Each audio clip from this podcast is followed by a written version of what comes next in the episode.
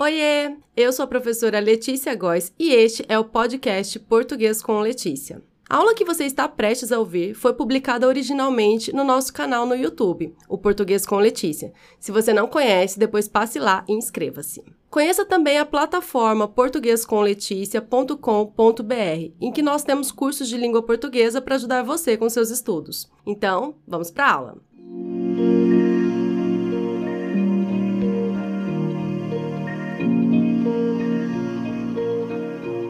Aula de hoje, eu separei cinco questões sobre crase da banca CESP. Lembrando que crase é um dos assuntos que mais cai em todos os concursos. Todo concurso tem ali pelo menos uma questão sobre crase.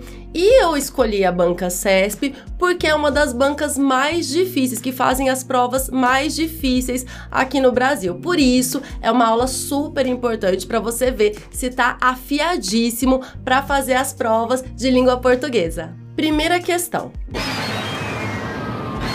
Coloquei aqui o trecho do texto. Os contratos legais com que habitualmente trabalham os advogados estão escritos em linguagem frequentemente ambígua e sujeita a interpretações diversas. Aí, como é que é a questão? A questão é de certo e errado, então não tem as opções A, B, C, D, E. A inserção do sinal indicativo de crase em a interpretações ocasiona erro gramatical no texto. Você precisa avaliar se essa afirmação está certa ou errada. Bom, eu posso colocar então o acento indicativo de crase antes de interpretações? Olha só. Estão escritas em linguagem frequentemente ambígua e sujeita a interpretações diversas. Vamos lá. Posso colocar o acento indicativo de crase antes da palavra interpretações? Não posso, porque eu não posso colocar o acento indicativo de crase em a seguido de plural. Eu explico por quê. Interpretações é uma palavra que está no plural, correto? Correto. O acento indicativo de crase eu coloco quando há a fusão de a preposição mais a artigo, certo? Certo.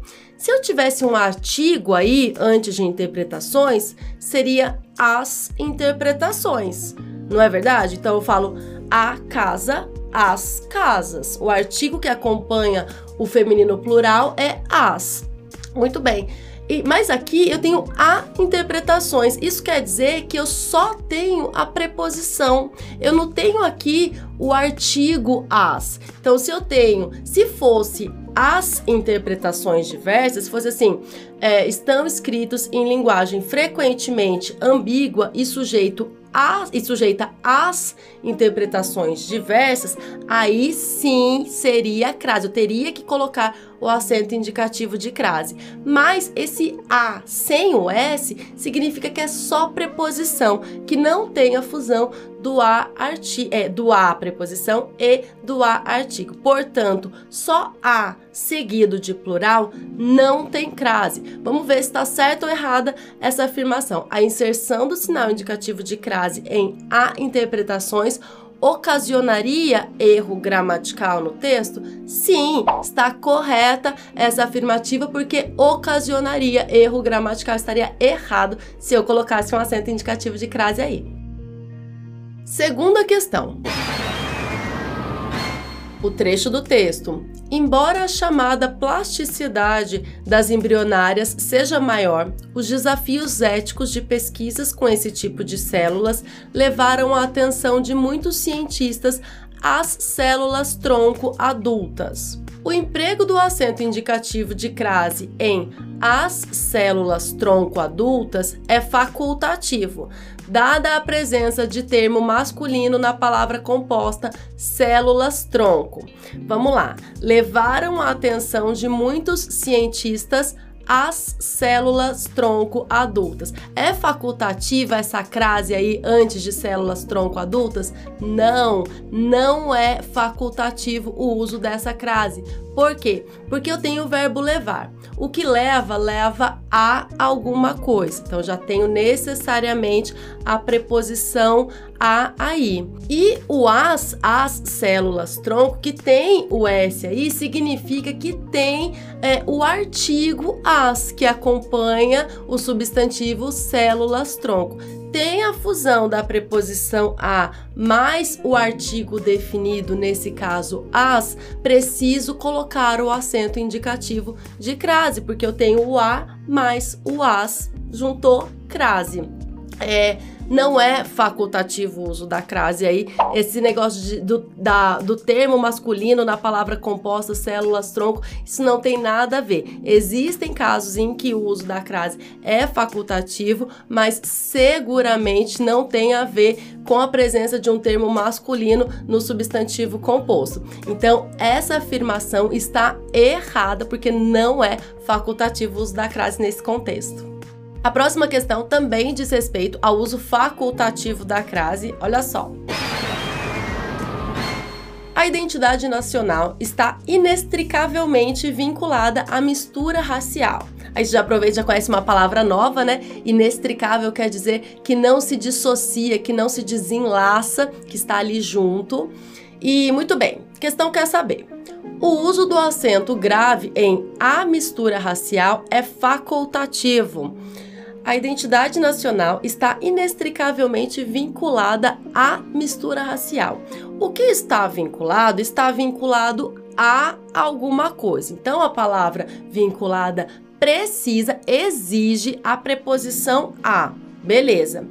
A mistura racial, mistura é um substantivo feminino que admite o artigo feminino antes dela. Então, o que está vinculado está vinculado a alguma coisa e a mistura preposição a mais artigo a, junta, preciso colocar o acento indicativo de crase para mostrar que tem essa fusão das duas palavras iguais, a preposição mais a artigo. Então, é facultativo o uso do acento grave em a mistura racial? Não, não é facultativo. Preciso colocar esse acento aí, portanto, é, está errada. Um trecho do texto.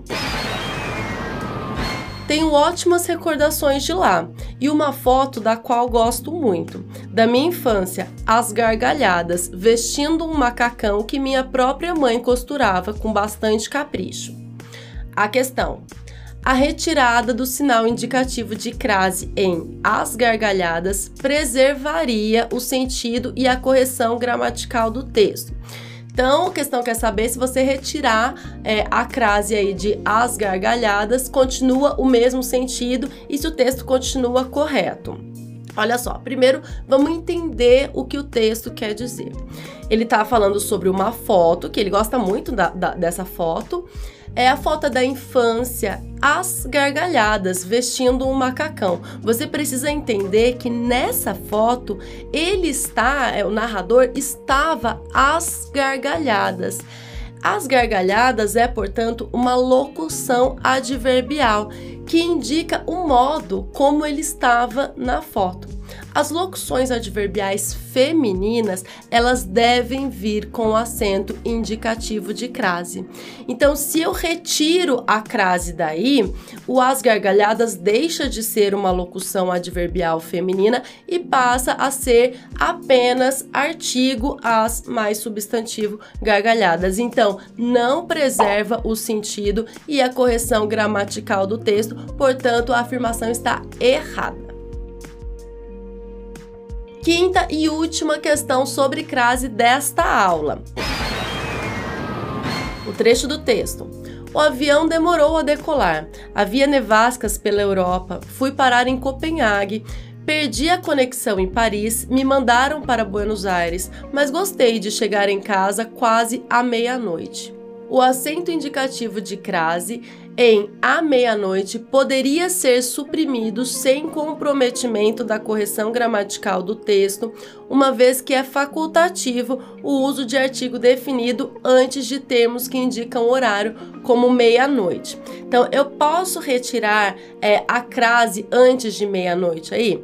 Mas gostei de chegar em casa quase à meia-noite.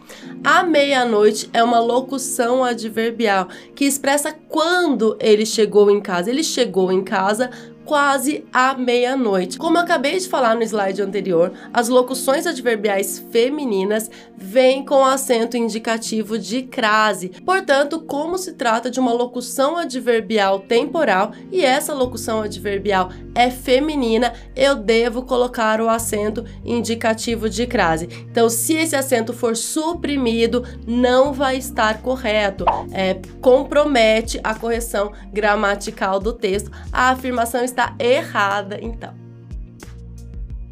Esta foi a aula de hoje. Eu espero que você tenha gostado e que tenha entendido tudinho. Até a próxima. Tchau, tchau!